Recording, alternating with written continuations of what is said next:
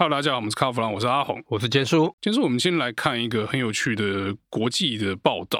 其实同一件事情啊，不同的媒体看出来的解读居然完全不一样哦。哦，今天这个是有关日本车厂在中国的发展的故事啊。那你知道我们之前也讲过很多日本车厂已经从中国撤退的故事，例如说 Suzuki 嘛，那 Suzuki 已经撤退了，Suzuki 从中国跑去印度了嘛。前一阵子呢，我就看了一个很有趣的报道，《华尔街日报》中文版啊，那其实是《华尔街日报》中国版啊，他们就说啊，日本车系啊在中国大陆拼死挣扎，大家都面临去留问题啊，要不要撤退啊？前一阵子啊，米兹必须撤退了，米兹必须说不干了，完了，嗯、他不玩了。那我想哦，这篇报道可能是因为米兹必须撤退，所以才开始引发他的这一串的报道的内容哦。就是就像我们常常这样子嘛，就听到一个故事就把它发展成一个题目这样。可是呢，中国这边对不起啊，是《华尔街日报》中文版这边呢，他就讲了，他说哎，这个日本车厂啊，每一家在中国获利都不好啊，然后中国电动车又很强啊，日本车又不做。电动车在中国怎么混啊？然后呢，如果你不做电动车，就一直被中国电动车排挤嘛。啊、最后你就没有办法在中国做生意了嘛。所以你面临的是去留问题哦。可是我觉得《华尔街日报》这样讲，它是单看中国市场，对不对？《华尔街日报》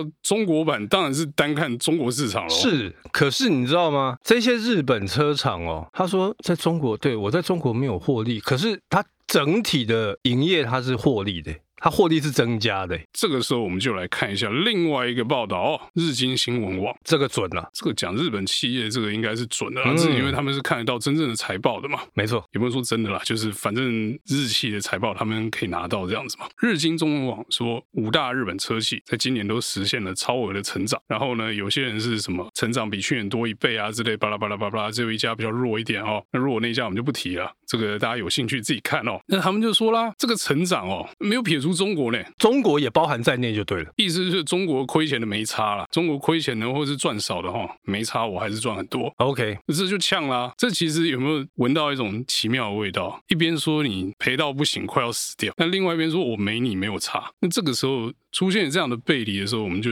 值得来好好解读一下嘛，对不对？我觉得这感觉上好像跟现在那种去中化的趋势很像，你知道吗？好像大家觉得说没关系，我没有你中国。以前大家是看到中国市场，你就要扑向它，你要拥抱它。现在是我没有中国市场，我也活得好好的，而且还赚更多。对，所以这个气氛很明显。以前大家都要去，现在都我不赚你钱没差，我已经找到别的出路了哦。是，可能也有企业是认为说，与其我陪你在那边做一些我不舒服的生意，就不如我不要做。而且我觉得哈，日本车厂会想要做撤退，当然刚刚我们讲到的那几个原因之外，我觉得还有一个很重要的，就是说你先技术都把我拿走，吃干抹净了，然后用其他的方法来打压。我他不跑才怪了！哎，技术被偷，这个又不是只有在中国被偷，在台湾也会被偷，好不好？台湾这个我们就不提了。但是其实中国车厂会发展成这个样子哈，日本车厂、德国车厂贡献非常多，当然美国车厂也是啊。反正技术通通拿到了嘛，没差。还有一个就是中国的心态，就是反正我要超英赶美嘛，日本要踩在脚底下嘛。是。那现在他们发现我坐电动车厉害，我现在就是用电动车弯道超车啊。可是呢，我觉得现在苗头不太对。现在的汽车市场有一种你要做电动车你自己做吧，我大家不陪你玩的那种气氛在。嗯，你看啊，那些说面临去留问题的日商，电动车都没怎么做嘛。对，电动车没怎么做也就算了，他们好像转往另外一边的能源的发展，氢动力。对啊，因为 Toyota 主导嘛。对，那 Toyota 基本上日系几乎每一家都有股份嘛。嗯、我说要做氢动力，后面那些有差股的通都得跟嘛。对，然后再加上有 BMW 的合作，你可以看到这个氢动力的这个联盟好像渐渐成型了哈。呃，我们刚刚提到日系车厂，你如果再包含这个韩系的话，两大阵营，现代集团也是整个轻动力化，也不能说整个轻动力化，它电动车还是出了，但是它的这个轻动力的这个基础设施啊，好像铺的比日本还快啊，呃，快很多。而且轻动力的部分对现代集团来讲，应该说对韩国车厂来讲，他们是一个重要的发展。我们在台湾可能比较没那种感觉，你说现代跟 Kia 在台湾还是电动车为主嘛，新能源就电动车嘛。可是其实我觉得他们下一步就会开始说，你去台湾卖轻动力车了嘛。所以到时候可能我们在台湾会看到这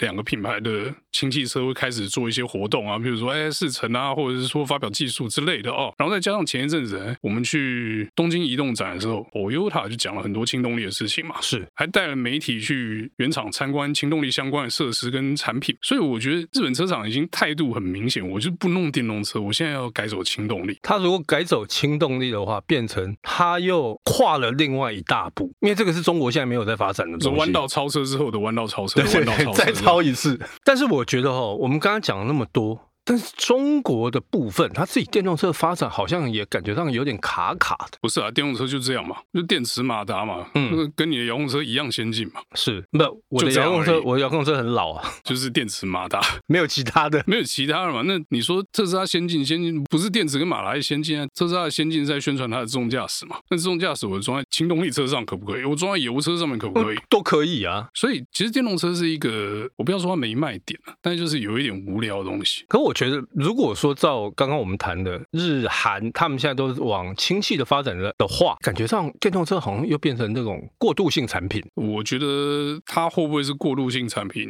不一定了，它会不会成为独霸一方的产品是肯定是不可能了。你说电动车过渡，它搞不好以后会一直存在。如果说以现在这个状态，中国就电动车全部押宝，所有车厂都做电动车嘛，那大家都可以做到差不多的东西的时候，产品做不出区隔化，只能打价格战的时候，很惨啦。你结局就跟手机一样嘛，手机现在是什么状况？就是两大阵营，然后 Apple 独霸嘛。你在中国这样子，一群电动车神仙打架，打完之后剩下一两家，那那个产业就失去了它的多样化跟发展性喽。你说车厂，全世界这么多车厂，到现在没有打到剩一家头大，哇塞，好可怕，只剩一家头大，是因为他们有独特性。第一个产品有独特性，另外就是。大家技术上面都有，就是我有你没有，你有我没有，嗯，就是有一些互补，也有一些互相这个竞争的那种感觉。对，那电动车因为太简单，对，跟二十年前遥控车一样，又 要讲老遥控车，所以它的这个差异化跟独特性就不见了。你只能玩外观，只能玩内装。那动力就是说，哎，我要一千匹就一千匹，我要八百匹就八百匹啊。是，理想蔚蓝有一千匹，我特斯拉有一千匹啊，就大家都做一样的事情。然后呢，后面的潜在的问题现在已经渐渐浮现了嘛，有一些老的。电动车开始啊，电池怎么办？然后中国有一些电动车厂倒掉了，妈的 App 马上就没了。对，